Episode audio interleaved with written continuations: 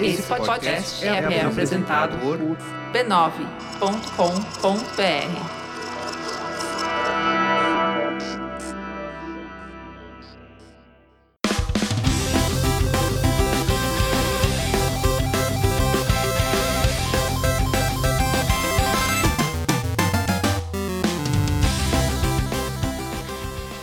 Ao vivo, Poco Pixel número 62, eu sou o Adriano Brandão, do meu lado está o Danilo Silvestre, tudo bom? Tudo bom, beleza? Muito bom. Qual é o tema de hoje, Danilo? O tema de hoje é Brincando de Deus. Vamos construir uma, um planeta, ou uma cidade, ou um parque de diversões? Escolha.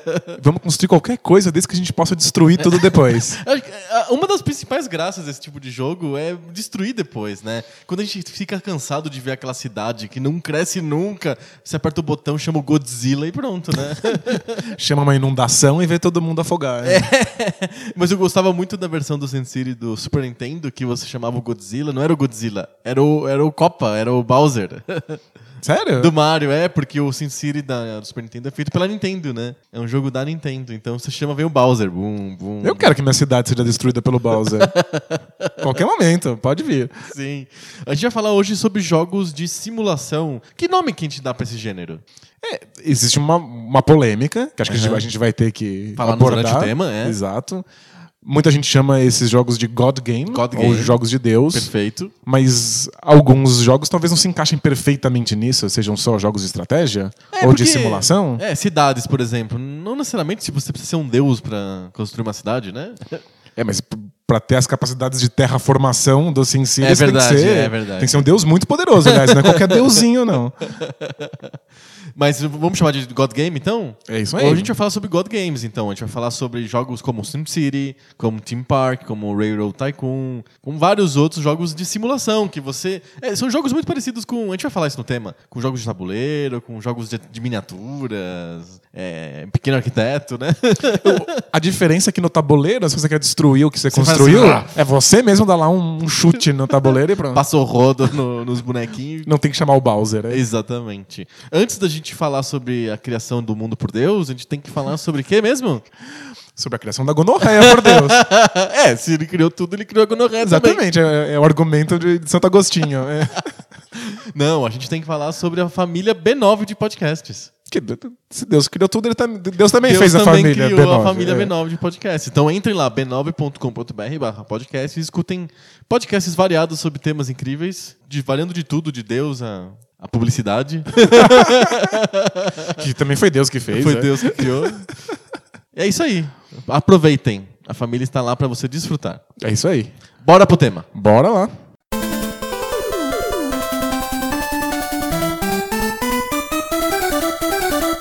Quando eu era pequeno, quando eu era criancinha, eu gostava de duas coisas, muito, de duas coisas. Eu gostava de várias coisas, mas de duas coisas eu gostava bastante. Uma era jogos de tabuleiro. Eu gostava bastante. Um dia a gente vai fazer um episódio só sobre tabuleiro. A gente tem que fazer. Eu já tive minha fase quando era menor. Agora você que tá na fase de jogos de tabuleiro, né? Pois é. tá que só aumenta a tua estante de jogos de tabuleiro, tá louco. É que quando eu tive uma fase de jogos de tabuleiro, os jogos de tabuleiro quase não existiam. É. Tinha meia dúzia deles. só. Agora que tem bastante jogo de É, tabuleiro. eu tô compensando. Exato. Eu gostava muito de jogo de tabuleiro e gostava muito de Playmobil. De criar, comprar os bonequinhos e formar cidades, casas, sei lá, acampamentos, com aqueles bonequinhos de plástico. Até hoje eu acho o design do Playmobil fascinante. Eu gosto muito do design industrial dos bonequinhos. Você gostava mais de Playmobil do que de Lego, né? Gostava muito mais de Playmobil. Muito mais. Por quê? Não sei. Eu, eu acho que eu tenho fascinação pelo design industrial mesmo do bonequinho do Playmobil. Aquele design alemão dos anos 70, eu acho fascinante, assim. Muito bonitinho e tal. E, e o fato dele não ser, não ter essa orientação pra montar, pra essa coisa construtiva, que eu, eu gostava mais. Era mais uma questão de composição. O Playmobil é um brinquedo de composição.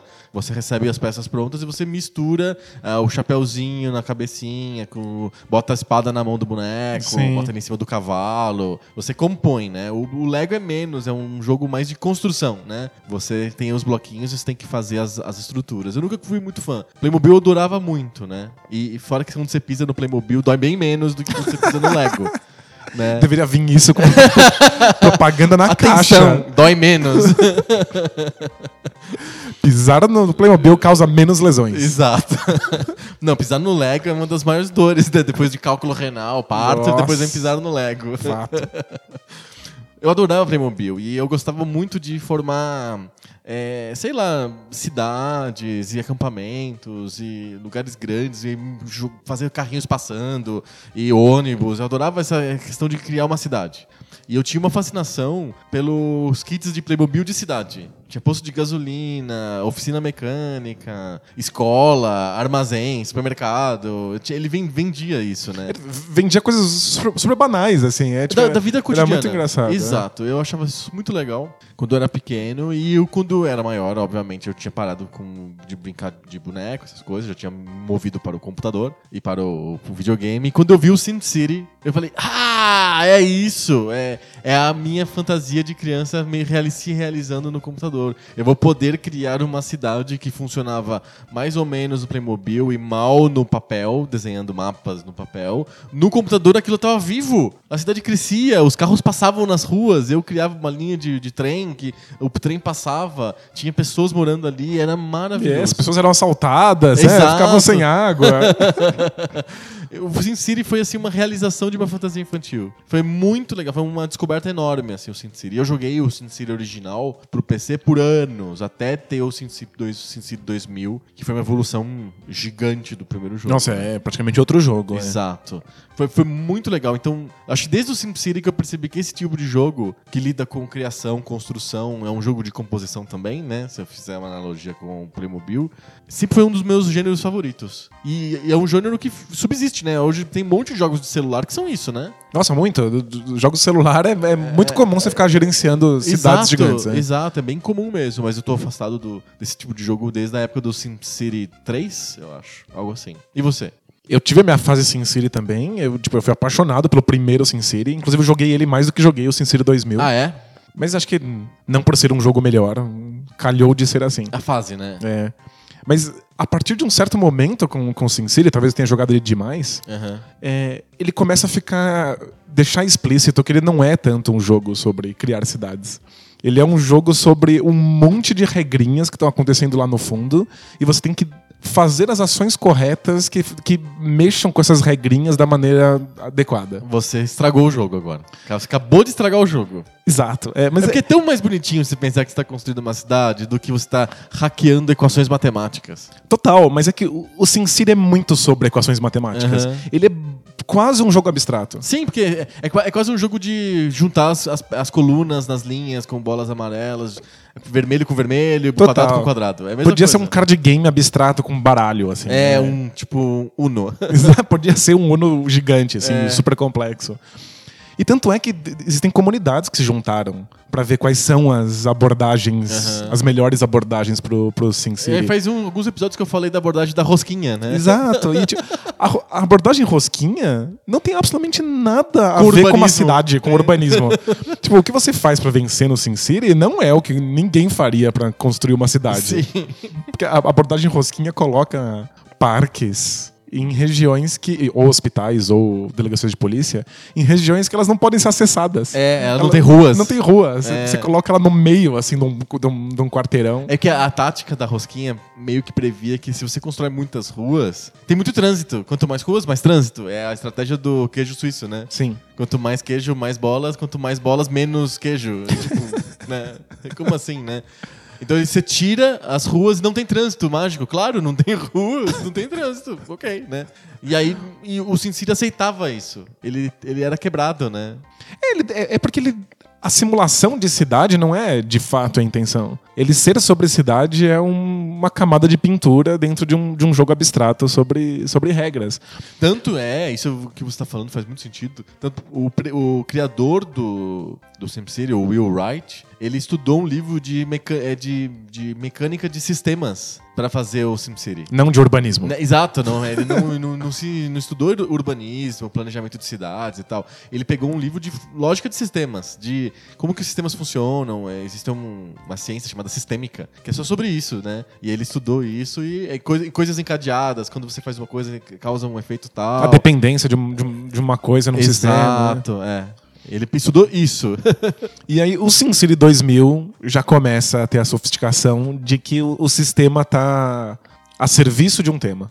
ele é mais redondinho pra uma cidade. né? Exato. Aí ele, ele já abre mão de algumas algumas coisas de um. Ele deixa de ser uma engrenagem perfeita e funcionando maravilhosamente, que o jogador tá lá pra destrinchar, e passa a fazer concessões para que uma cidade exista ali. Então você não Uhum. pode mais não pôr uma rua na sua delegacia, porque senão a delegacia não chega no lugar. Exato. E assim por diante. Acho E- que a coisa que mais me impressionou no SimCity 2000 é a, você também tem que se preocupar com água, com distribuição de água, né? Que não, não existia no SimCity original. É né? verdade. Era só energia elétrica e as estradas. Agora você tem que controlar também coisas subterrâneas. Você clicava no botãozinho de água, ele mostrava o subterrâneo da cidade e você colocando os canos. É, é como se fosse as, as, as- os postes de energia elétrica, mas por debaixo da terra. Era bem legal. bem legal. E o Z 2000 é, do ponto de vista de você se sentir comandando uma cidade e vendo uma cidade existindo, ele é infinitamente superior ao original. Muito, muito. Mas, talvez eu tome sapatadas, ele é um jogo pior. Eu também acho. Ele é um jogo mais chato.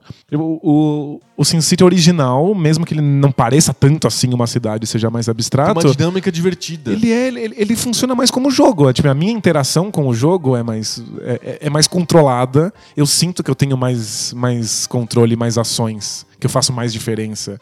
O SimCity 2000, por ser uma cidade mesmo e tentar simular isso, ele é muito mais caótico, muito mais bizarro. Eu gostava muito mais de assistir pessoas jogarem Aham, do que de jogar de fato. Sim. Inclusive, assistir você jogar muito SimCity 2000. É, Eu joguei muito SimCity 2000. E assisti muitas outras pessoas jogarem, eu achava sensacional ver aquela cidade existindo. Aham. Mas eu não me sentia verdadeiramente recompensado por interagir com essa cidade, Sim. sabe? Mas é.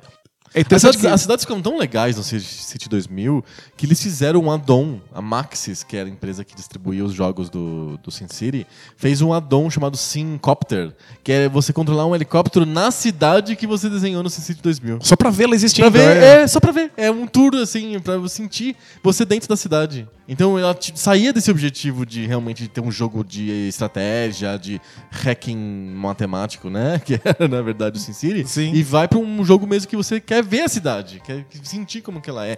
Ver os diversos tipos de prédios. O SimCity 2000 tinha centenas de opções de prédios que você não controlava, eles simplesmente brotavam. Era uma coisa quase orgânica, né? Os, os prédios iam surgindo e você não controlava se eles iam ser grandões, pequenos. Simplesmente acontecia. Aleatório. Era, a sensação de controle era muito pequena, né? Sim. Tipo, era muito limitada. E a cidade era muito grande. Então, você nem conseguia ver toda a sua cidade com, com a frequência suficiente pra saber se os prédios tinham mudado, ou se o lugar tava ficando bom ou não Se tava não me ficando. engano, a- os- os- as cidades do SimCity e do SimCity 2000, elas tinham um tamanho mais ou menos de 4 km quadrados, ou algo assim. O que é bem pequeno.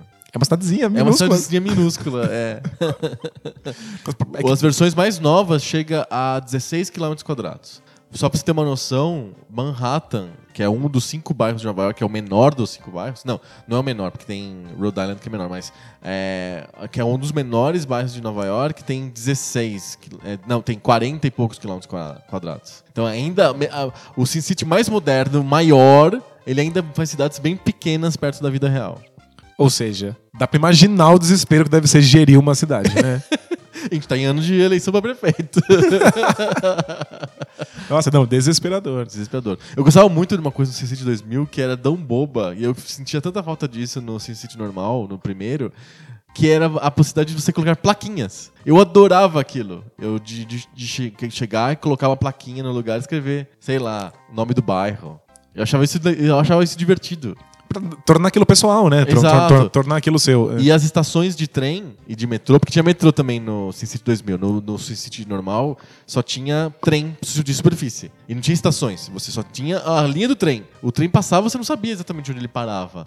No SimCity 2000, você podia des- designar estações pro trem e pro metrô. E você podia dar nome. Muito legal. É bem divertido, dar nome pras estações. É bem legal.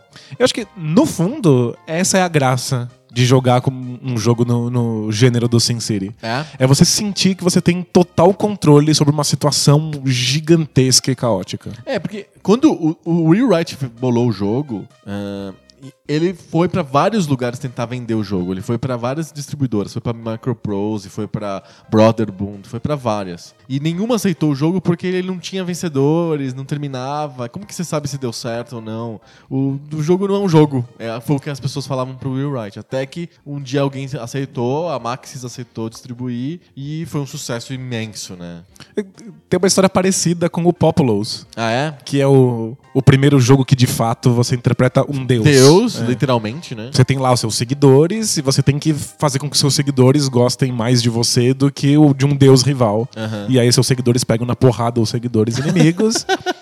e toda vez que você consegue exterminar os outros seguidores, você passa de fase e vai para um próximo cenário com um novo desafio. Tem um desafio, tem uma vitória, né? Tem, um, tem uma condição de vitória. Mas é, ele se renova o tempo inteiro. Você acaba uma condição de vitória, vem a próxima, e a Sim. próxima, e a próxima, e a ending, próxima. é. E tem 500 desafios diferentes. E aí dizem que quando estavam testando o jogo, eles colocaram na mão do- de playtesters. é, os playtesters não tinham tempo pra jogar tudo e falaram assim: ó, dá um código pra gente chegar lá no final do jogo, a gente quer ver o final. A gente Não quer tem. ver qual é a última. E aí o pessoal que, que tá fazendo Populous ficou desesperado, porque, tipo, Aham. não, não, não tem final, eram só 500 desafios aleatórios pra você se sentir poderoso e Deus. Sim. Aí eles tiveram que criar instantaneamente, assim, uma tela de The End. assim. Game over. É, pegaram uma arte que eles não tinham usado, enfiaram lá no final aí botaram Game Over. Só porque os testers pediram.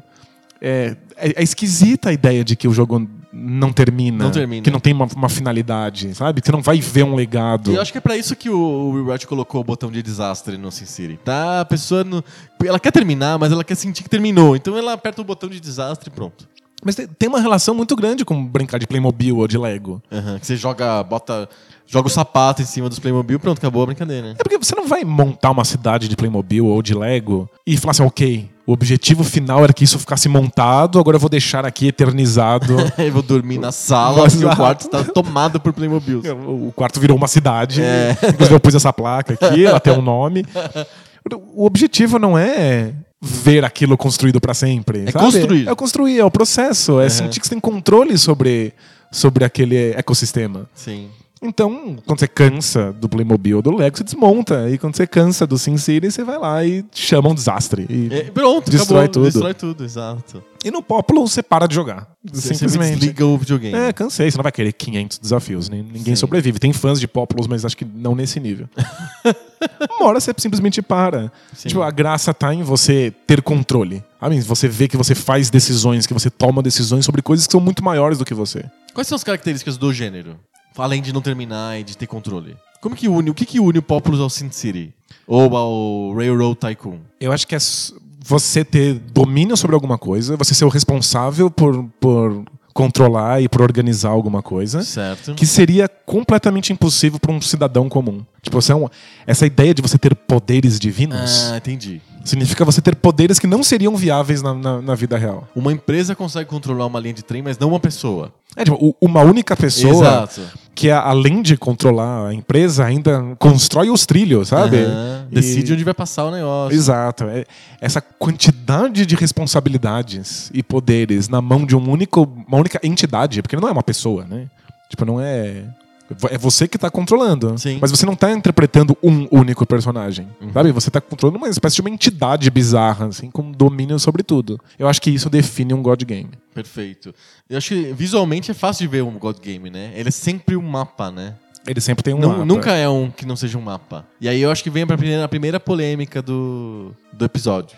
O The Sims, que veio bem depois dos, de todos os jogos de simulation da, da Maxis, o Sim City, o Sim Farm, o Sim Ant, o Sim Earth, o Sim Life, etc, etc, Sim Tower e tal. O, Sim, o The Sims, ele é um jogo de God Game? É um- ele é um desse gênero?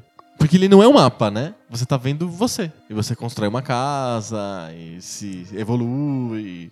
É que, acho que- Ele dá controle, né? Sim, mas é que eu acho que tem, tem um, tem uma questão técnica aqui. Hum. É que, embora você possa fazer você mesmo no The Sims, você não controla o personagem como se ele fosse o seu avatar, sabe? Como se você tivesse encarnado nele. Sim, como todos os outros videogames. É, quando você tá lá jogando Zelda, você tá encarnado dentro do Link. Se você quer que o Link ande pra esquerda, você põe pra esquerda. E assim ele anda e acabou. Exato.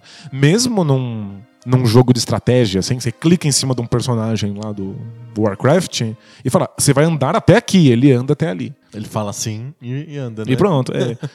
Ele fala assim com sotaque. bizarro. Orc. E aí, ele vai. No The Sims não é exatamente assim. Você não tem controle direto sobre a movimentação de um, do- de um personagem. Você tem controle sobre todas as outras coisas que estão ao redor desse personagem. Então, o teu personagem tem fome, e frio e medo e tédio e você vai lá e pode simplesmente subir do nada paredes ao redor dele e deixar ele preso e esperar ele morrer, sabe? é, eu acho The Sims um God Game. É um God Game. É, talvez é, é um God Game com um zoom muito forte. assim. e porque ele foge realmente, ele visualmente ele não parece um God Game, né? Você não tá God vendo uma cidade enorme. São mapas que você vê do céu mesmo. É. Isso eu acho que é, um- é uma das coisas que faz ser God Game, né? Parece que você tá no firmamento olhando pras coisas, né? De fato. Parece que você tá sentado numa nuvem. Né? Exato. O The Sims você tá bem de perto, mas os- você ainda tem os mesmos poderes divinos de levantar qualquer coisa, derrubar qualquer coisa a qualquer momento. E você não tá interpretando um personagem que tá andando ali pelo cenário. Você é essa força, essa entidade de controle. Sim. O- o- eu acho que os God Games têm, têm muito disso, mas eles têm um, uma outra coisa que eu acho que, que é essencial em todos. Acho que, acho que em todos a gente vai descobrir isso. Que é a questão de estratégia de gerenciamento de recursos. É, eles todos lembram muito o, aquele jogo muito básico do Apple II que eu falo sempre, que é o Limonada. Você tem turnos, você tem um recurso limitado que são limões, açúcar e dinheiro pra fazer propaganda, e você opta por fazer coisas e ver o que acontece. E meio que todos os jogos desses jogos de God Game são desse jeito. Você na cidade do Sin City, você cria uma rodovia, aí você vê o que acontece. Você tem um dinheiro pra criar rodovia. Se você não tiver o dinheiro, você tem que aumentar o imposto. Quer dizer, você tem que ter tomado decisões de gerenciamento de recurso. E mesmo no The Sims, que você pode ser um deus bravo ou misericordioso e derrubar ou criar paredes, mas você tem também recursos limitados pra fazer isso. Você tem que ficar gerenciando aquilo. Não é uma brincadeira totalmente descompromissada com tudo. Tipo, quero ver o que acontece, laboratório, total. Não, tem, você tem, uma, tem que seguir uma estratégia pra você, entre aspas, ser bem sucedido. Então, mas se fosse um parque de diversões livre, assim, eu faço absolutamente o que eu quiser, sem recurso nenhum. É, o, o- jogos tipo Team Park ou Railroad Tycoon, Railroad Tycoon não, o Roller Coaster Tycoon, você tem lim- limites pra fazer coisas. Você tem uma tática que você tem que seguir, né? E se eu não tivesse? Não seria mais um God Game? Seria, sem dúvida. Mas menos, não tem, acho que fica menos ga- game, fica mais um o que o pessoal chama em tecnologia de sandbox. Tipo, Faz o que você quiser. Nada tem consequência. Porque você não tem limite de dinheiro, você não tem nada. Você faz tudo e vê o que acontece. É um. É um sandbox mesmo, você pode fazer xixi à vontade. É, o conceito de sandbox é esse. eu nunca tinha percebido. É, é, é por isso que chama sandbox. É que nem é o que você põe pro gato fazer xixi. Entendi. Ele pode fazer o que ele quiser, É, inclusive cagar nada. ali. É, exato. Então, um jogo sandbox, eu acho que ele é menos um jogo, né? Ele é, ele é muito pouco um jogo. Tem que ter recursos limitados pra você sentir que tem um desafio no SimCity. Entendi. Ou tá- no Team Park. Você tá pensando em jogo como uma coisa que tem que apresentar algum, algum grau de Algum desafio. Senão é uma brincadeira. O Playmobil é uma brincadeira, não é um jogo. O Banco Imobiliário é um jogo. Perfeito. É, um jogo ruim, mas é um jogo. né? Exato. É um jogo, aliás, é um jogo bem ruim. Não, de fato. Inclusive, existe um, muita gente confunde God Game com God Mode. Ah, sei que pode tudo. Porque vários jogos dão essa possibilidade. Você tem um código ou alguma coisa que você mexa lá no, no- no sistema ou na- nas linhas de código. E aí você simplesmente perde qualquer tipo de desafio Sei. ou restrição que o jogo te apresentava antes. Não é isso. Aí você vira um deus dentro de um jogo que não é sobre você ser um deus. Aí você fica com vida ilimitada, ou muito poder, ou você tem dinheiro infinito no SimCity. Aí você transforma um jogo numa experiência. Que não é ruim em si, né? Não. É simplesmente. Ou um, jogo, um jeito diferente de encarar o negócio. É você, você fica lá brincando de ver o que acontece. Aham. Mas não tem nenhum desafio. Aliás, muita gente começava o SimCity 2000 já digitando um código louco lá Pra que ganhar dava, um que dava de- dinheiro. De, é. de- de dinheiros. Porque o jogo era muito difícil. Sim. É, era um jogo difícil mesmo. Para você ficar sem dinheiro do SimCity 2000, era rapidão. Você se empolgava e começava a construir a cidade, não tinha população suficiente ainda, pronto, acabava o teu dinheiro. É que eu sei que tem gente que se dedicava muito a SimCity 2000, tinha um monte de estratégias e tal. Mas eu acho que o principal motivo pelo qual ele é tão difícil é porque ele é meio aleatório. Tipo, tem muitos elementos acontecendo ali que a gente não tem como ter controle. E os- Tipo, o, o bom God Game é aquele que realmente te dá mais responsabilidades do que seria possível para um ser humano. Aham. Mas te dá a sensação. Visão também, né? É, te dá a sensação de que você consegue, de que você consegue dominar aquilo, de que Sim. você é maior do que os desafios. O- eu sempre me senti oprimido pelo SimCity 2000. Muita coisa. Eu, eu nunca fui um, um grande deus que tava ali comandando tudo. Eu era um cara coitado, perdido. um coitado de um burocrata assustado no escritório, com um monte de pessoas dando conselhos pra ele e eu nunca consegui agradar ninguém. No SimCity do Super Nintendo, os conselhos são gráficos, né? Aparece um, um carinha de cabelo comprido e óculos que fica te. Olha, as pessoas precisam de escola. É, é, fica te alertando e pedindo urgência pras coisas. Pô, eu sei que precisam de escola, mas tem outra pessoa dizendo que eles precisam de hospital, né? Não tem dinheiro! é um Haddad Simulation Game, Muito né? bom. E é- é por isso que talvez exista uma separação entre o que é o God Game e o que é simplesmente o, o gestor de recursos. Que é um business management game, que É. tipo o, o Team Park. Exato.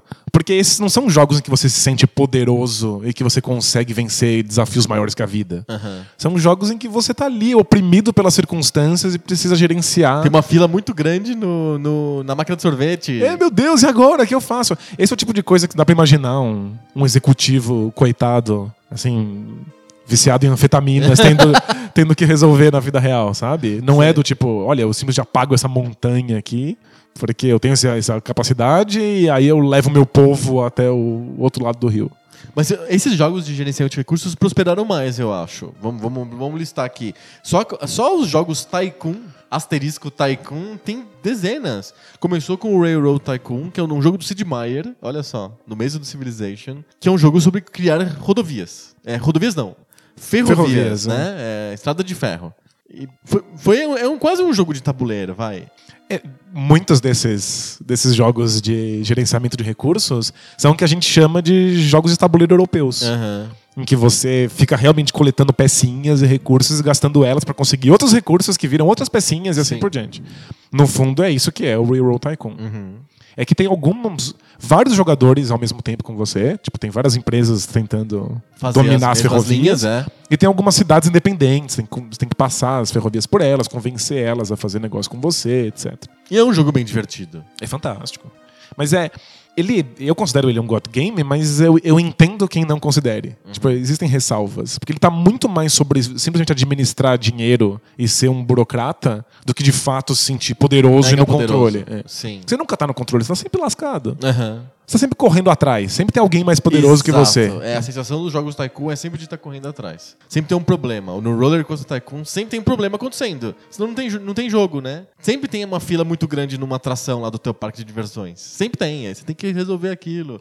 E- mas curiosamente, as pessoas enchem o saco disso. E a maior parte delas joga no, no modo Deus. Que liga, desliga todos os problemas. Desliga todos os problemas e fica só fazendo. Quero desenhar um, um, mela- um belo parque, um parque maior que todos. É, fica desenhando a montanha russa pra, e fica tirando os, os- Ah, os bom. carrinhos assim pro infinito. É, é. Ok. É, tem a ver com o que a gente falou do sentido do Syncopter, né? No, é no Team Park ou no Railroad Tycoon ou em ambos que você consegue testar a, a montanha russa que você desenhou?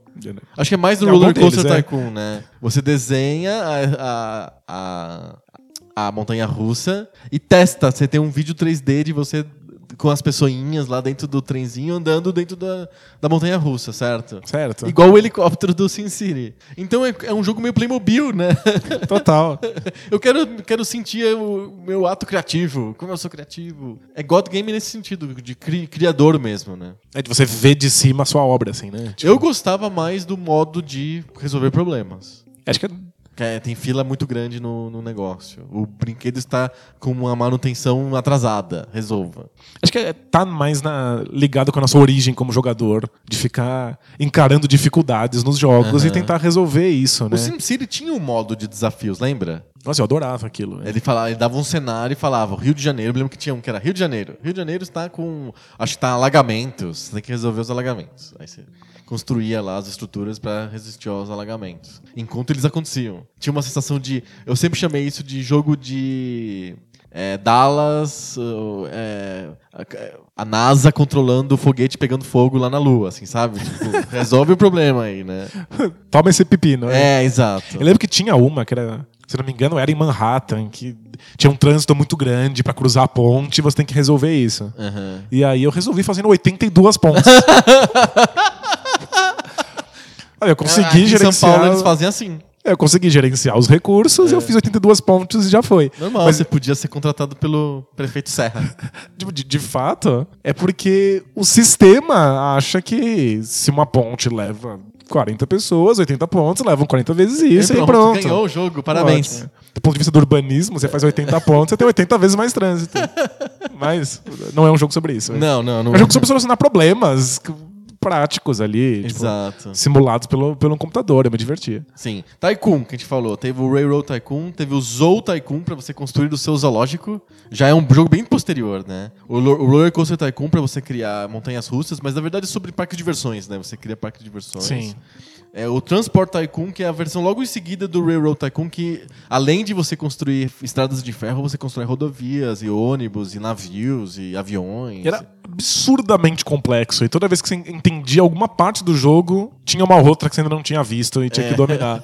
Mas eu amava, eu perdi gr- grande parte da, da, da minha infância jogando isso aí. Transport Tycoon, exatamente. E o Hospital Tycoon, que é um jogo de você gerenciar um hospital. Que deve ser fascinante. é, parece muito legal mesmo. Você gerenciar um hospital. Tá. Com emergências acontecendo. O- ok. É, eu acho, sei lá. Ó, um que eu não sei se já alguém já fez, que eu, eu acharia fantástico. Eu sempre brinco com minha, minha esposa que eu gostaria muito disso, um dia fazer isso. É gerenciar um shopping center. Tipo. Mas coisa sem graça. Não, é muito legal. Tem milhões de coisas acontecendo ali. Você tem que ficar vendo tudo que tá acontecendo. E sei lá, caiu sorvete na, na praça de alimentação, manda a pessoa limpar. Eu acho isso fascinante. Sei Nossa. lá. Você não quer jogar também um gerenciador de loja de azulejos? É, por que não? o Center Castilho Simulator, né? Divirta-se. Tem simulador de prisão também. Você pode Tem? fazer sim, uma prisão de segurança máxima e ficar Ah, é escolhendo. legal. Parece, parece interessante. Os caras tentando fugir da prisão e você tem que bolar mecanismos de evitar que as pessoas fujam da prisão. Interessante é, mas é eticamente muito esquisito. É, é estranho, mas é, é um desafio matemático, lógico, interessante. Do ponto de vista do jogo, né? É Sim. legal. Parece, parece bacana. Junto com os milhões de tycoons, tem os milhões de sims, né?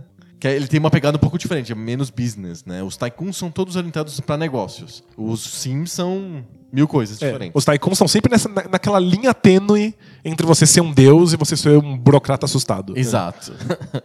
o que eu, um sim que eu joguei muito além do Sim City é o Sim Farm, que você tinha uma fazenda. Aí você. é- Era microgerenciamento. Isso que era o mais estranho do Sim, do Sim Farm. Porque o Sim City, ele é um jogo de macrogerenciamento. Você faz coisas grandes. Você não sabe que prédio vai surgir daqui. Você diz que é uma zona residencial. Aí surge 18 prédios naquele lugar. Tudo bem. O Sims Farm não, você define que aquele pedacinho do, da, tua, da tua terra vai nascer beterraba e aquele pedacinho pequenininho ali é uma cenourinha que nasce, assim, sabe? É microgerenciamento. E aí você tem que eh, colocar as culturas na ordem certa, e aí você tem que fazer o, o- a colheita e vender, não sei o quê. Então ele é microgerenciamento. E é um jogo que não deu certo, ninguém gostava daquele jogo. Mas você gostava? Não gostava médio. Eu achava curioso. É, o, o mundo foi jogar Harvest Moon, né? É, pois é, o Harvest Moon não é um jogo desse tipo, né? É, Dá pra comparar os dois e ver bem qual é a diferença do gênero. Sim, Farm e Harvest Moon. É, porque ó, o Harvest Moon é um jogo em que você interpreta um único personagem. Certo. Você controla ele, como você controla, controlaria O o Link. Link. E aí ele tem que plantar, ele tem que colher, ele tem que escolher quais coisas ele vai plantar, em que época do ano, ele tem que pegar o dinheiro e investir pra construir coisas melhores, etc. Mas é sempre sobre você controlar um avatar. Sim. Enquanto no, no Sim Farm, eu consigo imaginar que pessoas estejam plantando e que pessoas estejam colhendo. Mas as pessoas não existem no jogo. Não, é você sempre- só vê a- terra e a plantação. é, é- é uma- é- você controla essa entidade esquisita que toma decisões e vê como elas acontecem. Sim. É, Gore Games, assim, por, por definição, são jogos abstratos. Tipo, existe o tema da fazenda, mas é que você não vai que, con- conseguir pensar racionalmente como é que você está escolhendo surgir essa plantação, se a plantação simplesmente surge dentro da sua terra. né? Aham. Eles são jogos abstratos que o- o tema dá uma ajudada, assim, dá dá- facilita você lidar com os desafios. É mais fácil lidar com a plantação de cenoura e beterraba do que com é, quadrado A e triângulo B e junte uma coisa com a outra Exato. na ordem certa, sabe? Mas o Harvest Moon não, você está interpretando um personagem dentro de uma circunstância e aí você faz as decisões. Tem uma história, né? O Tem uma Harvest historinha, Moon Tem uma é. história. É. É. Mas pensa que o Sim Farm gerou coisas recentes que fizeram muito sucesso, como o Farmville, né? Não, completamente. É, essa sensação de você ser poderoso e estar gerindo uma coisa de cima é extremamente acessível para pessoas que não estão acostumadas com, com jogos. Aham. Né? Foi Farmville foi um fenômeno absurdo. A Fazendinha Feliz do Orkut. Fazendinha Feliz do Orkut, teve o. Tem jogos muito parecidos de gerenciamento de recursos. Tem um que ficou, fez muito sucesso há um tempo atrás. Você vai dar risada. É o jogo de gerenciamento de carreira de celebridade da Kim Kardashian. Tá zoando. Sim.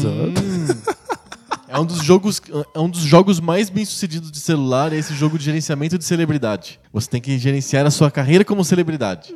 O que você vai fazer, o que, que roupa que você vai vestir na festa.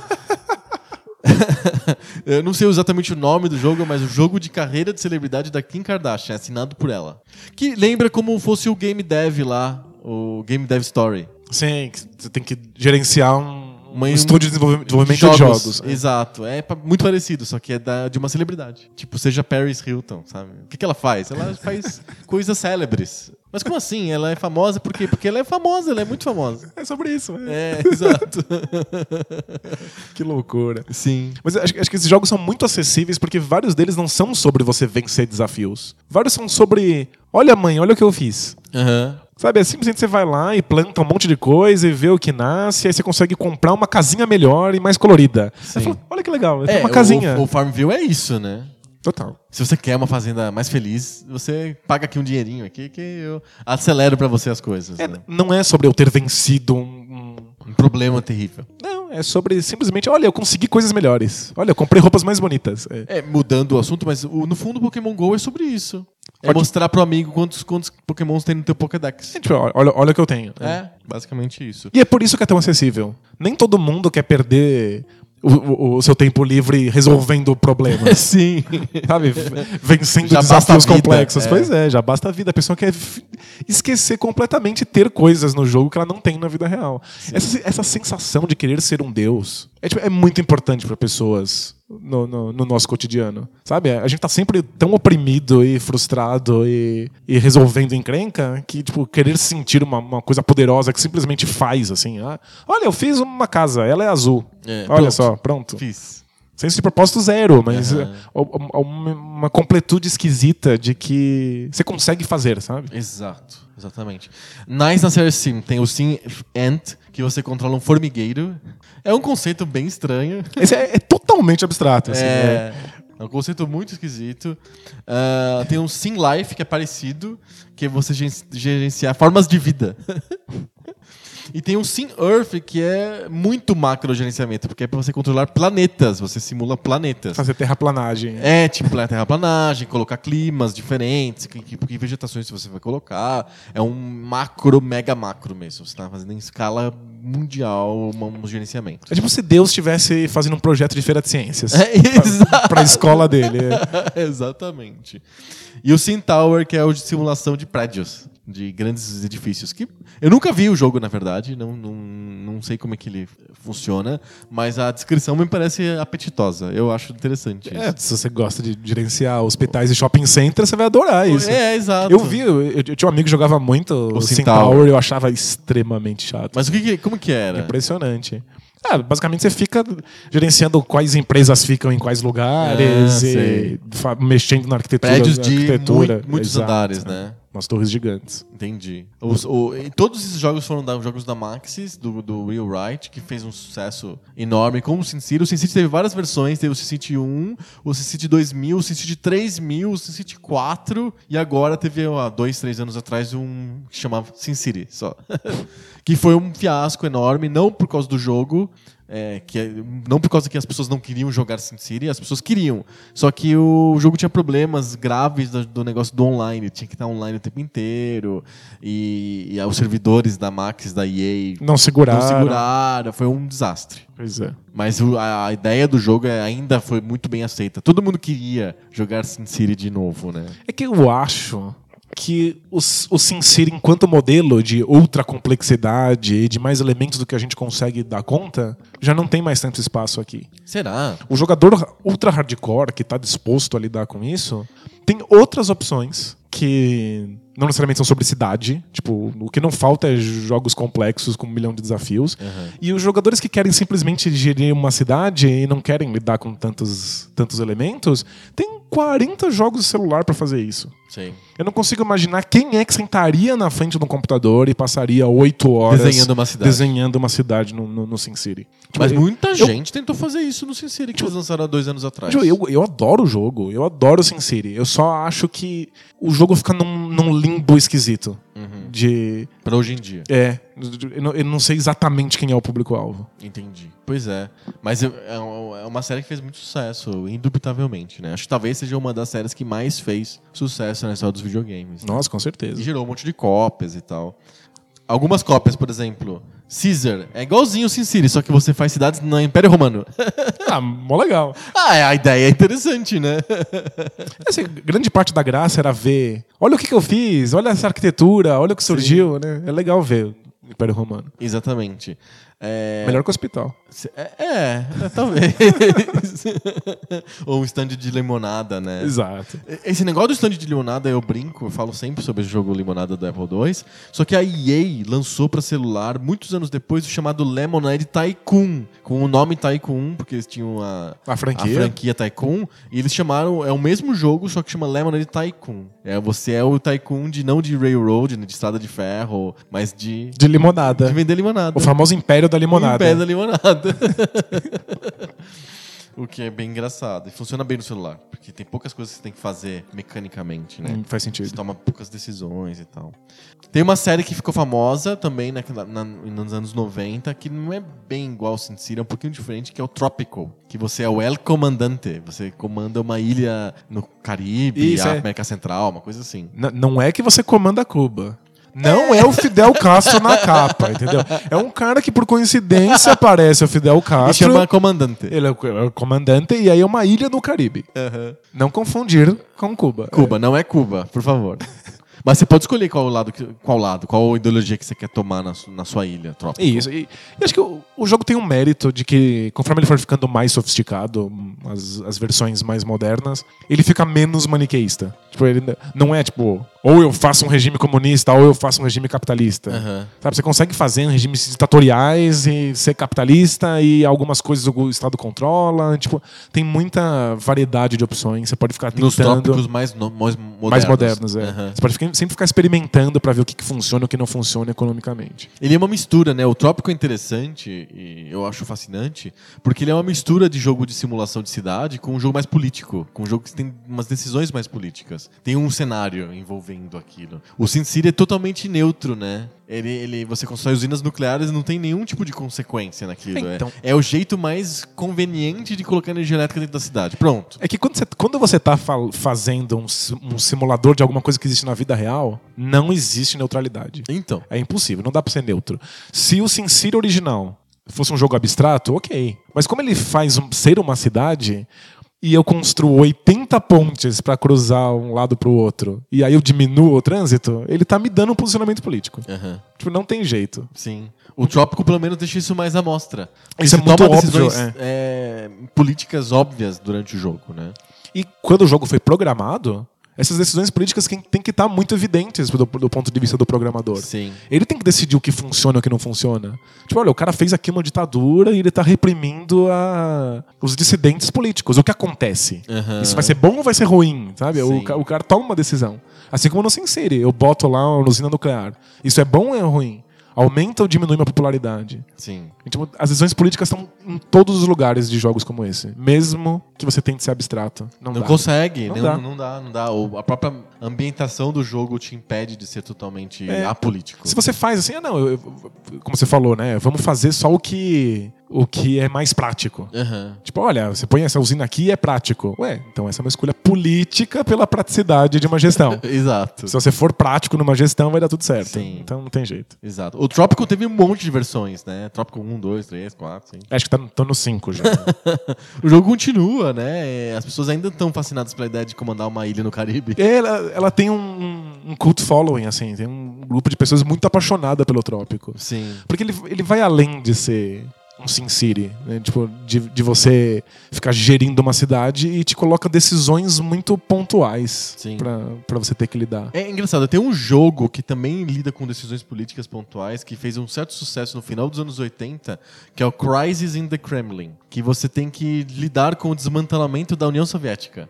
Muito E aí você tem duas opções, dois jeitos de você jogar o jogo. Você pode jogar para desmantelamento mesmo. Eu quero, eu- o meu objetivo é que desmantele, que se desmantele, que que se os, Desmanchar a União Soviética, desmancha sim. as Uniões Soviéticas e abre, abre o- as- os países da União Soviética, que se abram a, a parte política, que a- o regime fica aberto, etc. Ou você pode jogar por o contrário, vou resolver esse, esse problema, vou juntar todo mundo de novo aqui e mostrar a força do regime. Então você tinha uma, uma decisão para fazer. E aí você ia não era um jogo de mapa, mas era um jogo de, de menus com decisões que você faz, tomava. Vai, aparecendo os menus e você vai optando pelas Entendi. coisas. É de- Jogos de, de tabela, assim, né? É um jogo de, tabela. planilhas. É um jogo de planilha. E tem o mapa, é uma visualização do que você está fazendo, mas você não mexe no mapa. É um mapa muito, muito de longe. E aí você vai tomando decisões na planilha. E é um jogo interessante, fez um certo. Não, não posso dizer sucesso, mas ele teve uma repercussão. Saía bastante na imprensa, tinha gente falando sobre o Crisis in the Kremlin, um jogo adulto, político, sobre a política internacional. Quando você está lidando com, com assuntos que são muito reais, especialmente assuntos históricos, você tá falando de Cuba ou da União União Soviética. Soviética, ou tá resolvendo problemas de trânsito de Manhattan, você tá sempre lidando com um nicho, assim, Aham, com pessoas que são realmente muito dedicadas para isso. Sim. Até, inclusive, esses jogos bebem muito de jogos de tabuleiro. Muito. Existe toda uma linha de jogos de tabuleiro só Políticos, sobre né? conflitos políticos de, e que tentam reproduzir os acontecimentos históricos. É, eu me lembro de um jogo que eu não gostava como jogo, mas eu gostava do conceito, que era um jogo até brasileiro, se eu não me engano, que é o Supremacia. Lembra desse jogo? Sim.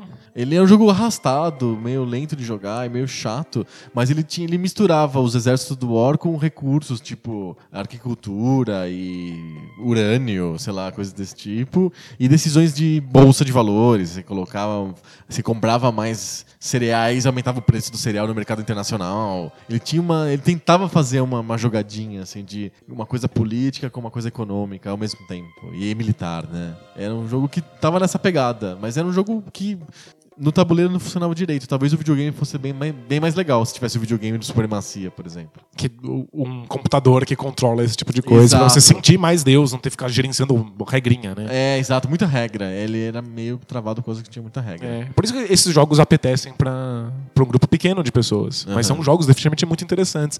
E que talvez a grande importância deles para a história do- do- dos jogos e dos videogames seja em como eles acabam influenciando alguns outros jogos. Por exemplo.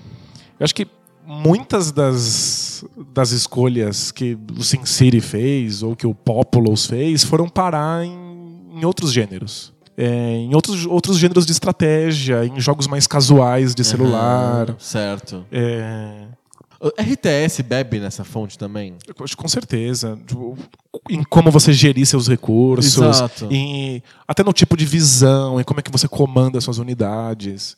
Né? Não, não são gore games em si, Não, você tem um, um exército que você controla, na verdade. Né? É, vários desses jogos, inclusive, te- de RTS, te dão um personagem. Tipo, Uhum. você é o comandante Fulano. fulaninho. E, é- e aí você tá lá falando no radinho com as suas tropas, né? Sim. Mas várias escolhas de, de game design acabam vindo desses, desses God Games. E eu acho que o, o- o simples fato de que sandbox existam, de que GTA faça tanto sucesso como sandbox, Aham. vem do fato de que as pessoas gostam de ver no SimCity uma cidade gigantesca e tudo que ela oferece. Passear de helicóptero E nela. passear de helicóptero e não fazer nada verdadeiramente significativo. Tipo, as pessoas realmente gostam de pegar um avião e andar por aí no, no, no- no GTA e jogar o avião em cima de uma casa e fazer ela explodir e fugir da polícia. tipo, é, é, é um. Mas é muito legal andar de avião no GTA V. Não, é impressionante É mesmo. muito legal. Mas veja que não é. Nada é criado, nada é feito, nenhum desafio é vencido. É simplesmente uma certa sensação de poder que você tem por estar aproveitando aquele ambiente, sabe? Por sentir que. Quem que não gosta de mini cidades, né? Eu acho que o GTA também dá essa sensação de você estar dentro de uma, de uma cidade controlada, dentro de como se fosse aqueles maquetes, sabe? Que você vai no. Com certeza. No, sei lá, no museu e ele mostra como que era São Paulo nos anos, no, no século, no começo do século XX. Aí tem uma maquete do centro. É mó legal aqui. É divertido. né? E acho que a- a- não é a intenção o do jogo, GTA. o videogame te dá, te dá a sensação de estar dentro, você ser monitorizado também e entrar na maquete, né? É A, a intenção do GTA é você ser essa miniatura vivendo um espetáculo humano, Aham. vivendo conflitos humanos e tal. Mas é que a sensação de estar dentro dessa maquete gigantesca é tão gostosa e inebriante Sim. que a maior parte das pessoas bota um código lá, fica super poderoso, pega um lança-míssel, mata Fica- todos os policiais. fica andando na rua fica matando andando policial. na rua explodindo coisas. Então existe algo de- dos God Games que chegaram até a gente em outros jogos Perfeito. especialmente GTA. Essa sensação de poder inebriante, ela, ela existe mesmo nos jogos que não são sobre isso.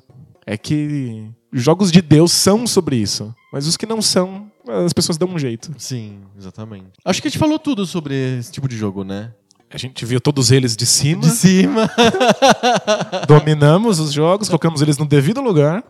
Agora a gente vai chamar o Bowser. Vamos destruir tudo isso aqui, fazer outra coisa. É, no Supremacia era distribuir os cogumelos nucleares, né? É, é mesmo? Bum, bum, bum, bum. E, ah, foda-se isso. No Twilight Struggle, que é o jogo de tabuleiro sobre a Guerra Fria, Aham. se está cansado do jogo, você simplesmente pode dar um monte de golpes de Estado em vários lugares. Ah, tem a- isso, é? até o Defcon subir demais e aí dá a guerra nuclear. Ah, perfeito. Acabou, Aí é. acabou o mundo. Exato. Espero que isso não aconteça. Porque a gente agora vai pro debate de bolso. Bora lá. Bora!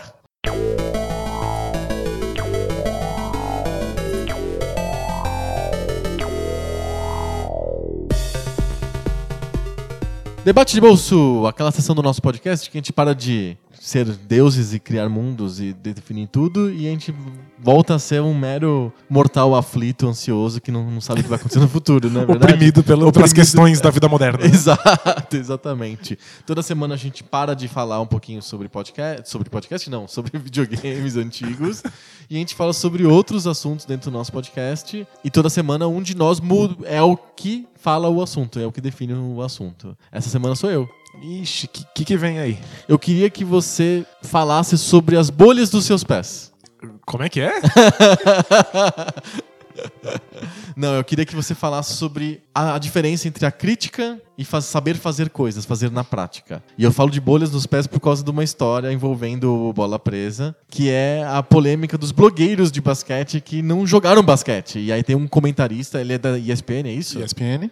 Que disse que pra você comentar basquete você tem que ter bolhas nos pés, é isso? É algo assim. é. É, porque você tem que ter, jo- tem que ter que jogado, tem que ter jogado e saber como é que é na prática o jogo, ter jogado basquete para poder, poder criticar com fluência, sabendo com ci- ciência daquilo que você está falando.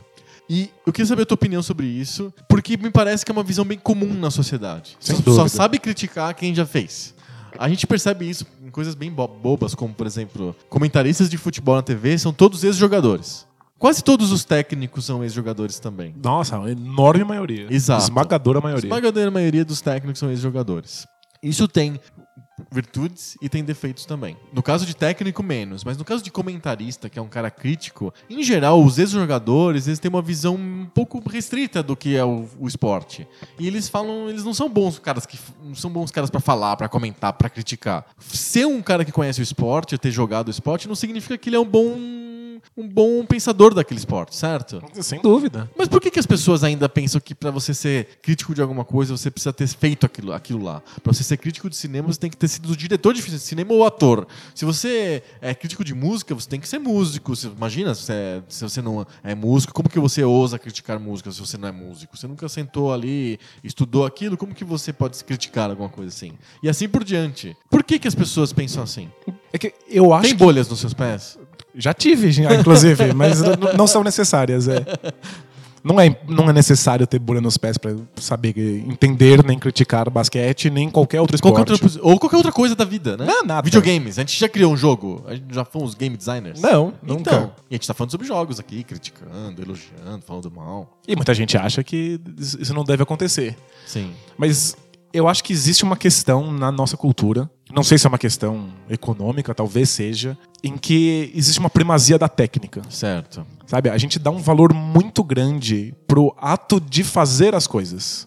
como se qualquer coisa que se faça seja um conjuntinho de ações que você decora e tem que fazer sempre daquela mesma maneira. Então, como se o carpinteiro decorasse, tivesse uma certa técnica para fazer mesas, fizesse sempre igual, e que a mesma coisa acontecesse com Tudo. tudo, com o músico, com o artista, com O, jogador de basquete. o jogador de basquete, o ator, o político. O prefeito. É. Exato, então a gente espera esse político administrador que é dono de uma técnica. Aham. Ele sabe quais coisas devem ser feitas em qual ordem para conseguir o resultado desejado. Ele põe a usina nuclear pra gerar energia e constrói 80 pontes Exato. em Manhattan. Como se o mundo inteiro fosse o primeiro Sin City. é, é só isso, tipo, uma sequência de coisas a serem feitas. Aham. E talvez porque o nosso trabalho seja tão técnico, seja um, um- um trabalho meio desprovido de, de crítica. O fato de que a gente vai para a linha de montagem, sabe, nos no, nossos tempos, É que- e fica lá puxando a alavanca. Segundo o marxismo de mesa suave, isso chama alienação, né? Exato. e aí a gente acaba A achando. gente tá alienado do nosso próprio trabalho, né? É, a tiram a gente, distanciam a gente da possibilidade de pensar o, tra- o Sim. E aí esse trabalho mecânico acaba sendo a maneira como a gente imagina todas as ações da sociedade sendo feitas.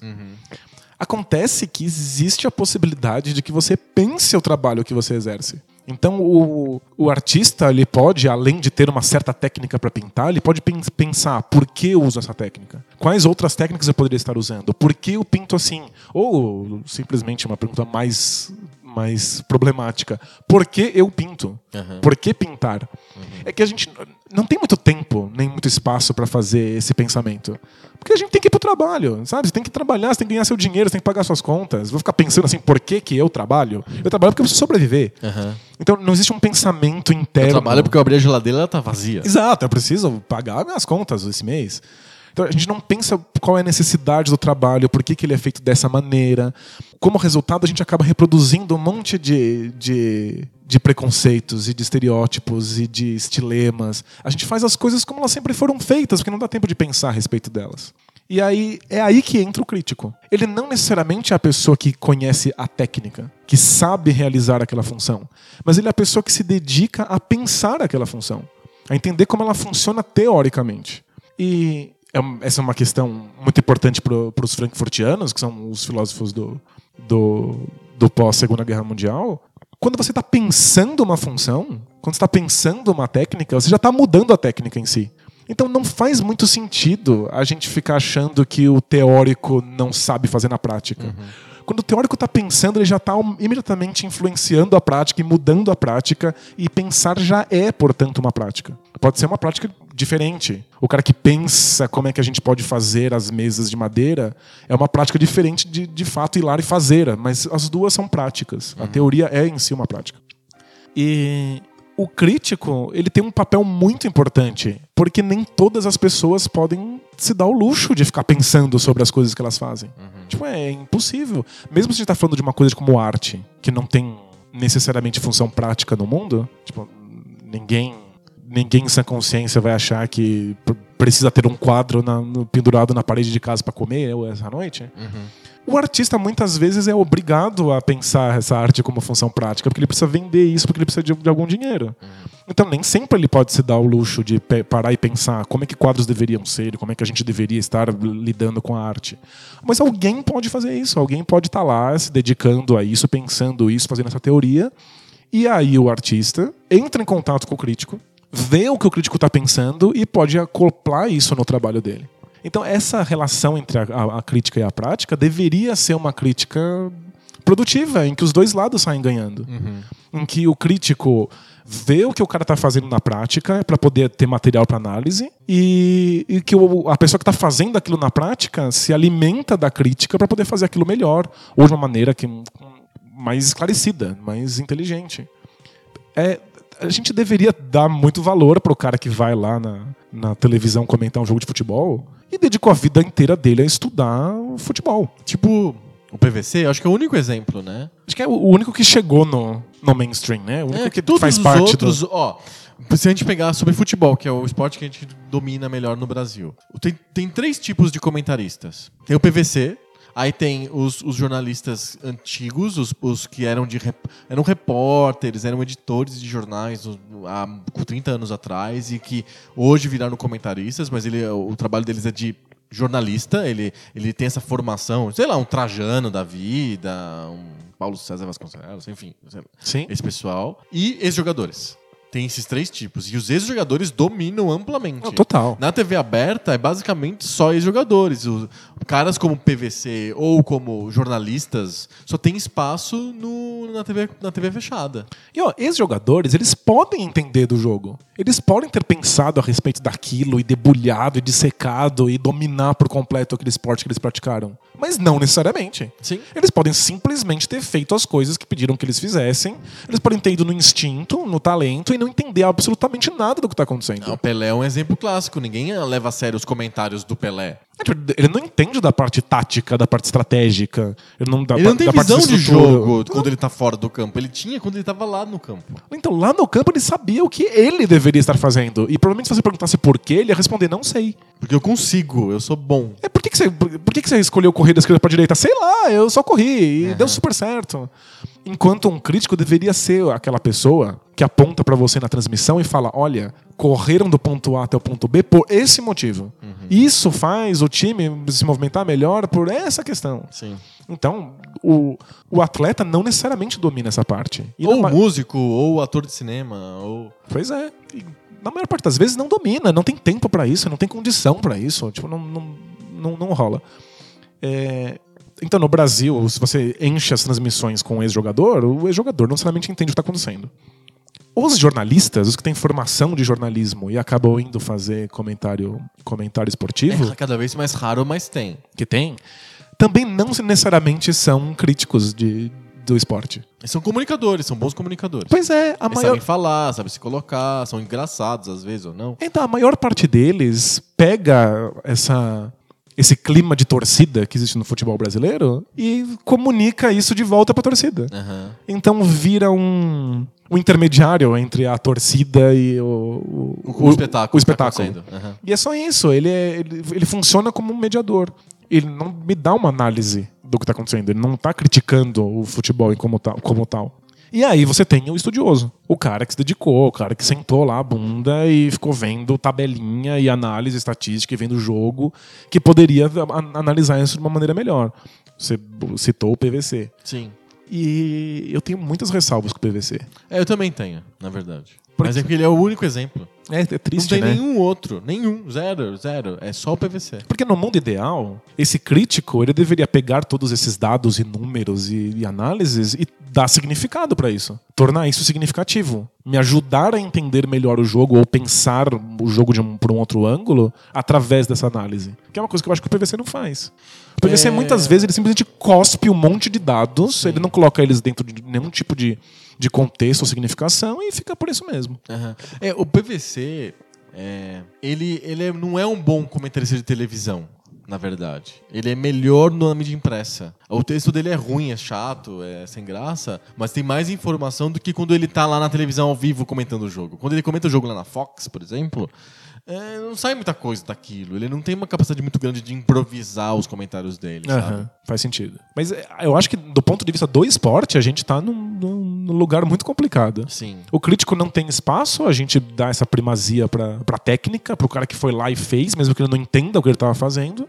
E aí a gente fica no escuro. Aham. A gente fica sem, sem ter a- uma análise que me, me mostre o que eu deveria estar vendo. É, nos Estados Unidos existe, saindo do esporte, ma- mas você me fala se no esporte é assim, eu não sei. Nos Estados Unidos existe um papel muito importante do crítico de arte. E eles são profissionais. E é um profissional que é um profissional crítico de arte. Ele é um cara ga- ga- gabaritado para criticar teatro, para criticar cinema, para criticar música, artes plásticas, literatura. Sim. Existe um papel importante. A gente teve um cara que faleceu, acho que no ano passado, que é o Roger Ebert, que é o decano dos críticos de cinema dos Estados Unidos. Sim. Ele nunca fez um filme. Ele não é um ator ou um diretor. Ele era crítico. Ele tinha um papel muito claro na- no mundo, na sociedade, na, na cadeia eh, alimentar, que é eu sou um crítico. Eu, eu critico. Eu não sou um cara que, pra- que pratica a arte. Eu sou um cara que pensa a arte. E tem um papel pra isso. E que mudar arte fazendo isso também. Sem né? dúvida, o- o- os, os diretores ficavam assustados quando iam ler as resenhas do Roger Ebert. Era importante pra eles ter.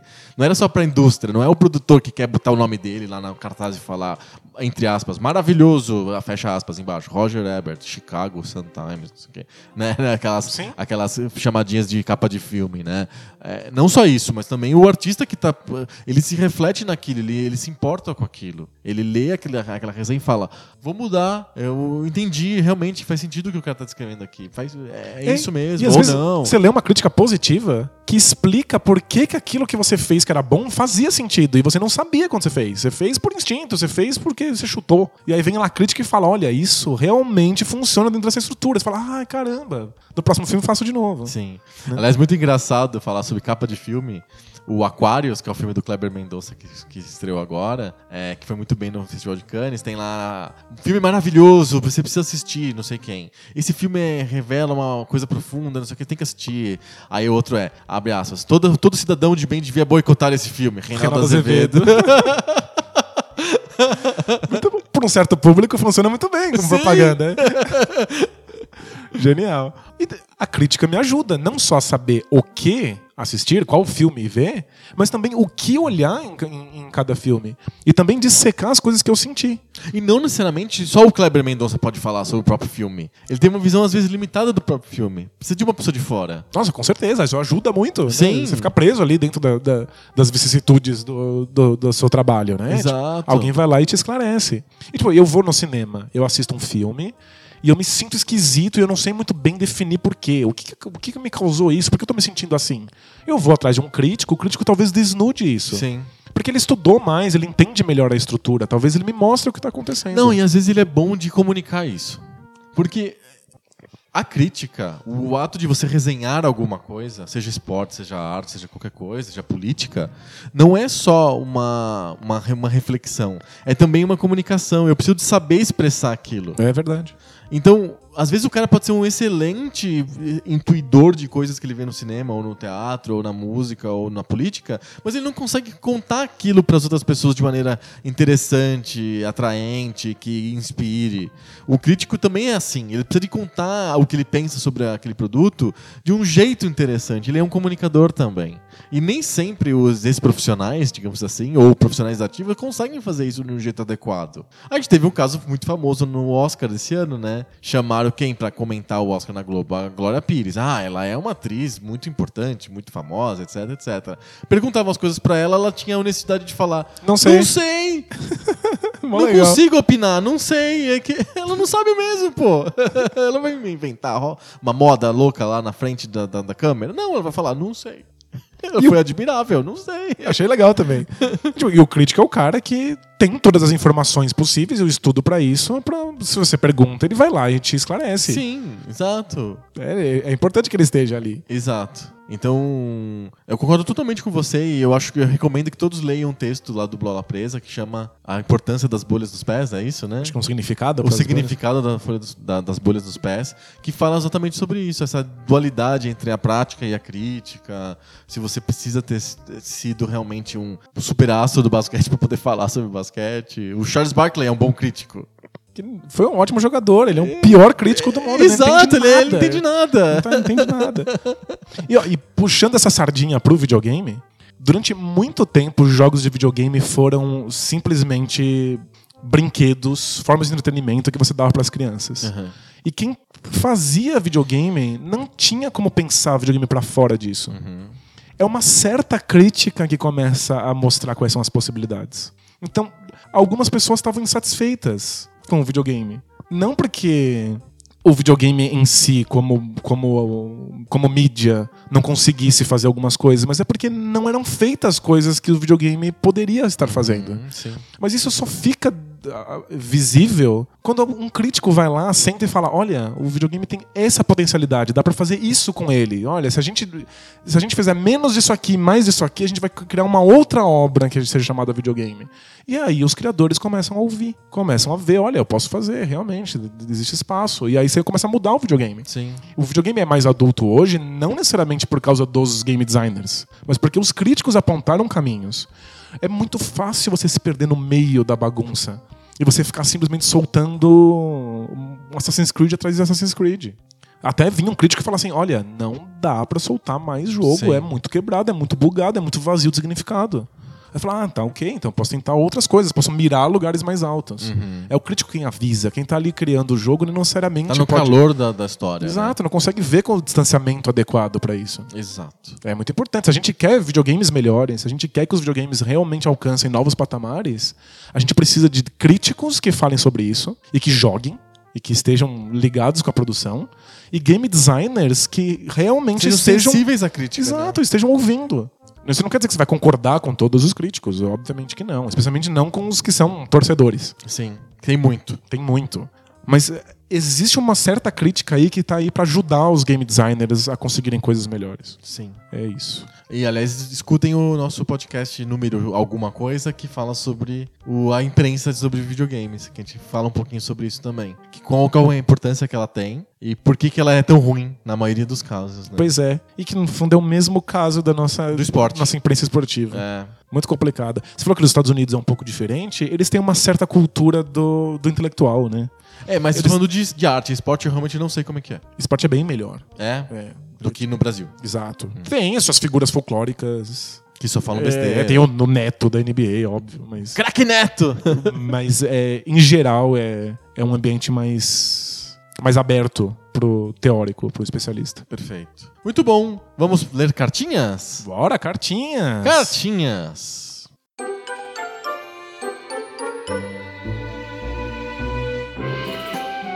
Cartinhas. Cartinhas! Cartinhas. Segredo, ó, a gente tá gravando esse, esse episódio de hoje bem antes do que a gente costuma fazer, então não deu muito tempo pro pessoal mandar cartinhas sobre o episódio passado. Então a gente vai ler um pouquinho cartinhas meio atemporais e aí depois a gente lê sobre o episódio sobre basquete, jogos de basquete. Beleza. Legal? Aliás, foi. Aliás, eh, comentando rapidamente sobre o episódio sobre o episódio sobre jogos de basquete, que a gente fez um crossover com o Bola Presa. A gente falou que foi o primeiro crossover da história dos podcasts. Aí teve várias pessoas que mandaram pra gente dizendo que não, que já teve um crossover disso com aquilo, e daquilo com aquilo outro, mas que tá tudo certo. Tudo bem. É, é como eu até escrevi no Twitter pra um ouvinte nosso, um roteirista da DC saberia explicar porque a gente é o primeiro, sem ser o primeiro, tranquilamente. assim. Então, nós somos o primeiro crossover nessa linha do tempo. Isso, com a, com- do Kid Flash, por exemplo, sei lá. Não do Flash, não sei o quê. Nesse multiverso, com É. certeza. Perfeito. Então a gente vai ler ainda as cartinhas sobre os videogames de basquete, mas como a gente tá antecipando um pouco as gravações, a gente tá faz- fazendo a gravação sem ter as cartinhas ainda e vamos, vamos em frente com cartinhas que a gente já tem separado de outros temas, outros episódios e outros carnavais. Bora lá. Vamos lá. A primeira cartinha que a gente recebeu aqui é do Léo Correia. Ele disse que é, é ati- videogame é a atividade que ele mais faz na vida, há mais tempo. Ah, ele começou a jogar aos 5 anos e hoje ele tem 33, ele nunca parou de jogar videogame, então é a coisa que ele mais fez na vida dele em termos de anos continuados, é videogame. Olha, acho que Faz sentido, né? É, faz sentido. Talvez eu esteja nessa também. É, Por isso que porque eu jogava antes de saber ler, né? É, pode ser. Tal- Então- Talvez não, pra mim. Eu acho que eu, eu comecei a jogar depois que aprendi a ler. Então você acha que você lê eu mais. acho que eu leio há mais tempo do, que você jogo joga. videogame. É, eu precisaria pensar nisso. É, mas, tem, mas provavelmente eu jogo mais videogame há mais tempo do que escuto música, por exemplo. Mas eu acho que eu tive mais hiatos de videogame do que de música. e computador veio depois. É, eu acho que não. Videogame Como não assim é você um- não tá logando as horas de cada atividade que você faz? Tem gente que é maluco por isso, né? De pessoas que logam horas. É verdade. É, tem gente que anota tudo. Ainda no mundo de jogos de tabuleiro, tem sites especializados que você loga cada partida que Ah, você jogou sério? com horas, assim, pra Ah. saber o que, que, você anda jogando, o que, que tá dando mesa. Eu tinha isso na minha coleção de CDs, mas isso faz mais de 10 anos. Que eu logava tudo que tinha nessa coleção e fazia estatísticas. É, é gostoso estatística. É, estatística é legal, né? É, gente, é hobby. É hobby. Tudo que, como diria o, o meu amigo e sócio, tudo, todo prazer me diverte, né? É, que lindo. É, é isso, né? Vamos lá. Cartinha do Léo. Léo Correia ele quer falar sobre o xadrez. Lembra que você falou sobre o xadrez É. e a, a viu que levaria essa patada? Sim, eu vou, eu vou levar muitas sapatadas muito tempo. né? O Léo disse que jogou xadrez seriamente durante alguns anos, Aham. inclusive participando de competições oficiais. Legal. Ele concorda que ele tem menos possibilidades que o StarCraft, por exemplo, ou que alguns jogos de tabuleiro. Mas ele acha isso positivo, para um apreciador de xadrez isso é fator positivo. Que é legal, a parte da elegância do, do xadrez é realmente ter um, um universo de possibilidades limitadas e você conseguir ser criativo, conseguir ser inovador dentro desse universo limitado. E ele acha também que o xadrez para ele também era uma experiência coletiva, assim como o StarCraft foi, foi para você, que tinha um grupo de discussão, Ah, as pessoas conversavam, etc. Ele conseguiu evoluir o pensamento dele de xadrez por causa disso, desse movimento coletivo. Eu entendo perfeitamente a graça do xadrez em exigir criatividade dentro de um conjunto limitado de possibilidades. Isso é muito bonito e elegante e tudo mais. Eu gosto, eu gosto muito desse conceito, né? Eu gosto também. O ponto é que jogos ficam obsoletos. Outros jogos se tornam melhores do que eles, conseguem ser mais elegantes, ou dar menos possibilidades, ou mais possibilidades, ou abrir mais ou menos espaço para criatividade. Os jogos vão sendo superados, sabe? Ninguém mais joga banco imobiliário. A gente joga outras coisas que são Ah, melhores. As pessoas jogam banco imobiliário ainda. Acho que, sei lá, porque tá Ainda nevando, lá, vende. tá, tá nevando lá fora, as pessoas não têm como sair, só tem esse jogo. E não dá pra queimar o jogo na lareira porque não tem lareira. Mas A gente vai, a- depois a gente vai fazer a análise crítica do banco imobiliário quando a gente fizer o nosso episódio sobre jogos de tabuleiro. Fato. Mas e, os jogos vão sendo alterados, sabe? Outras mecânicas vão, vão substituindo mecânicas anteriores. O fato de que o xadrez resiste, eu acho que é simplesmente porque ele tem uma história. Será? Porque por muito tempo ele foi a única coisa que estava disponível. A única língua franca dos jogos no, no- no ocidente era xadrez. E aí ele foi criando log de partida. As pessoas anotavam as partidas é e aí foi criando um grande, uma grande coleção de partidas já jogadas. Você compra a- livros de partidas. Exato. E aí, e aí as pessoas continuam jogando. Mas existem outros jogos melhores, mais elegantes, mais simples, com mais poss- Eu possibilidades lembro, de ser eu- eu- criativo. eu lembro que eu tinha um livro que eu herdei do meu pai, eu acho, que era um livro que eu lembro até hoje, que chama A Arte do Xadrez Moderno. Eu herdei de você esse Você livro. tem esse livro ainda? Sim, eu joguei muito tempo xadrez. Joguei, inclusive, em competições juvenis pro- profissionais. É, então, eu me lembro que tinha as aberturas, e aí tinha várias coleções de aberturas. Sim. Abertura capa branca, não sei das quantas. Porque ele fez em 1893 essa abertura. É, exato. Então é legal, porque você cria, você cria uma história. A sua partida está inserida dentro de uma história de longa duração do xadrez. Agora, é, é isso que sustenta o jogo. Uhum. Porque ele, como jogo em si, ele foi superado por um monte de outros. Entendi. Fa- acho que faz sentido. Mas eu, eu gosto. Eu não, eu não consigo ver essa questão de superação. Eu consigo ver mo- modificação. Os jogos foram se modificando e ficaram mais complexos ou mais simples. Eles foram mudando.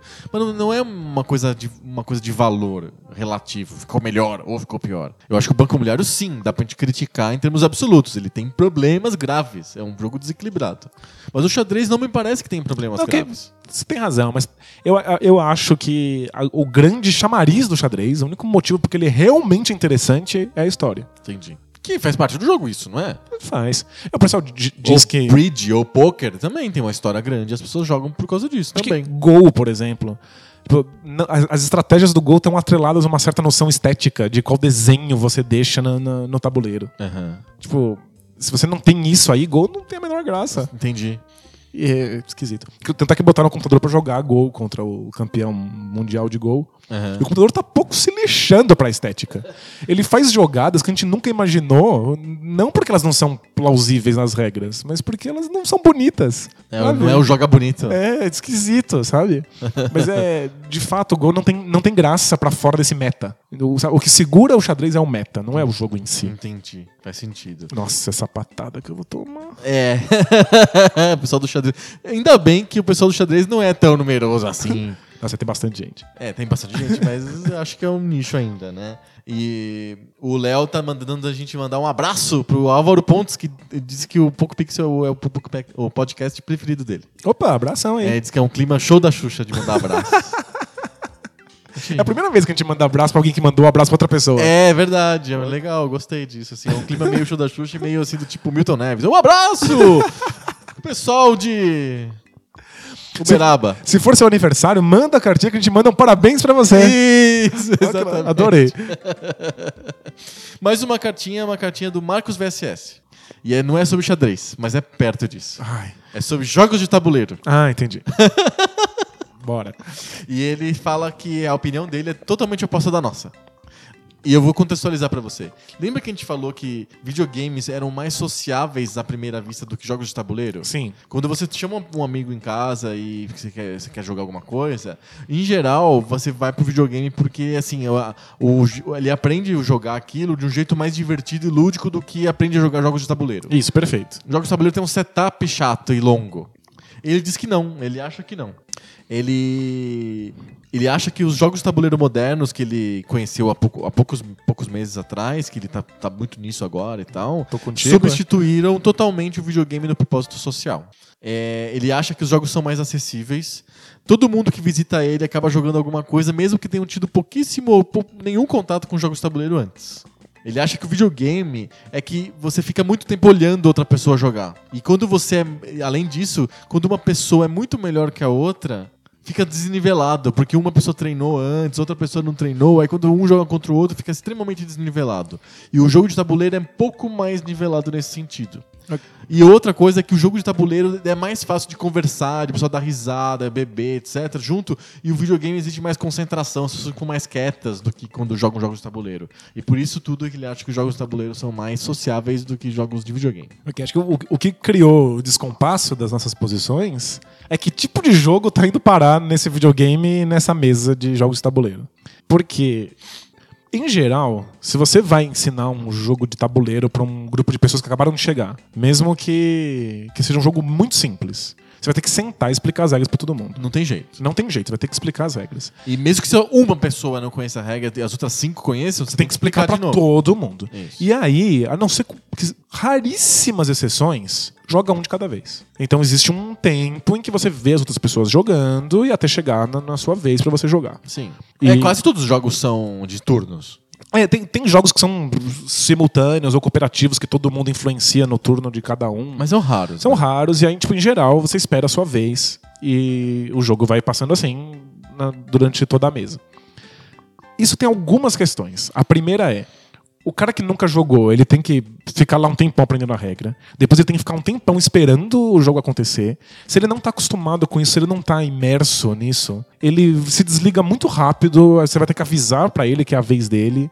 Ele vai pro celular. Aí as pessoas, um monte de gente vai pro celular. E essa experiência Quando eu social do jogo. jogos de tabuleiro não tinha isso. É, as pessoas vão pro celular agora. É, te acontece direto.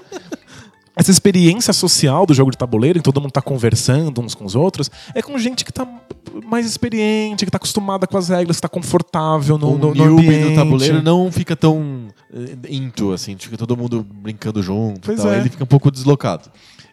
No videogame, tem um monte de jogos que vai jogar um de cada vez. Que jogos super complexos, com um cara que é muito bom, vai dar um pau em quem é ruim. Sim. Mas a gente não tá falando sobre esses jogos. Tem- existem um monte de jogos que você dá o controle um na mão de cada um e todo mundo joga ao mesmo tempo, simultaneamente, descobre se tá fazendo certo ou errado enquanto joga. Mas quais são esses jogos tão Um monte de party games. Mas as pessoas jogam ainda party game? Jogam, jogam. Jogo de dancinha? Jogo, de- jogo de dancinha. Jogo de dancinha geral é de um de cada vez, ou do dois contra dois. É, exato. Mas tem.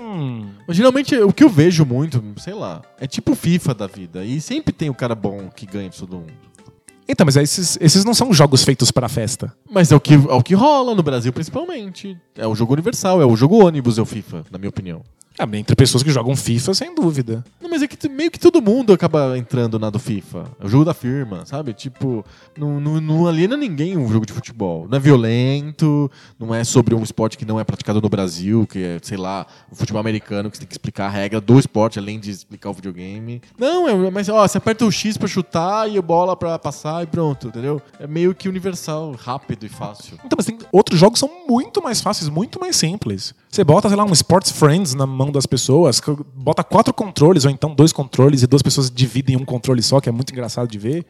E tá todo mundo jogando instantaneamente e tendo que conversar a respeito, e o cara não vai ficar tendo que aprender regras ou esperando a vez dele do jogo. Ele tá experimentando as regras ali em tempo real enquanto tá todo mundo jogando e dando Então, risada. eu acho que a resposta pra polêmica aí de qual que é mais social, social o videogame ou o jo- jogo de tabuleiro é depende. Depende do jogo que você tá colocando na mão das pessoas. Do tabuleiro e o jogo de videogame também. Exatamente. E, Se eu quero uma experiência social, eu prefiro o tabuleiro. Mas com, com pessoas que já estão acostumadas com isso, sabendo que vai ter um tempo de espera gigante.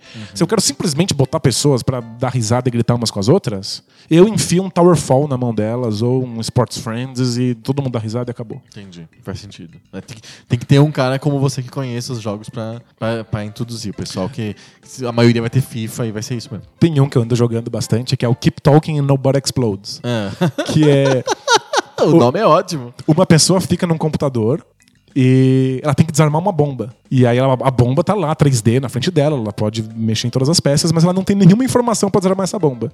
Essa informação fica num PDF ou num, num texto que você imprimiu, disponível pras outras pessoas, elas têm que ficar dando informações pra ela. Uhum. Então ela fica descrevendo: olha, eu tô vendo aqui quatro fios azuis e um verde. Aí a gente tem que ir numa tabela e procurar, ok, fios azuis, fios verdes, qual corta, qual não corta, em que ordem. Aí você vai guiando a pessoa. Tipo, é um jogo de videogame Sim. E qualquer pessoa senta e joga. Sabe? Não tem regra nenhuma. Você vai experimentando ali na, na prática enquanto está acontecendo. Sim. É uma coisa que pouquíssimos jogos de tabuleiro conseguem fazer. Interessante, a ideia é muito boa mesmo. Bem legal. Última cartinha. É a cartinha do Vitor Coutinho. Ele é bem, bem curtinha, não é, sobre, não é pra gente debater, é uma notícia que ele tá dando pra gente. Ele disse que ele escutou o episódio sobre a escola sem partido. E aí ele participou da final da Olimpíada Nacional em História do Brasil. Ah, que legal, parabéns. E aí ele. O tema da prova final foi justamente o Escola Sem Partido. Que bacana. E aí as nossas ideias furadas ajudaram ele a compor o repertório dele. E aí a equipe dele, que são três alunos, tirou a medalha de prata.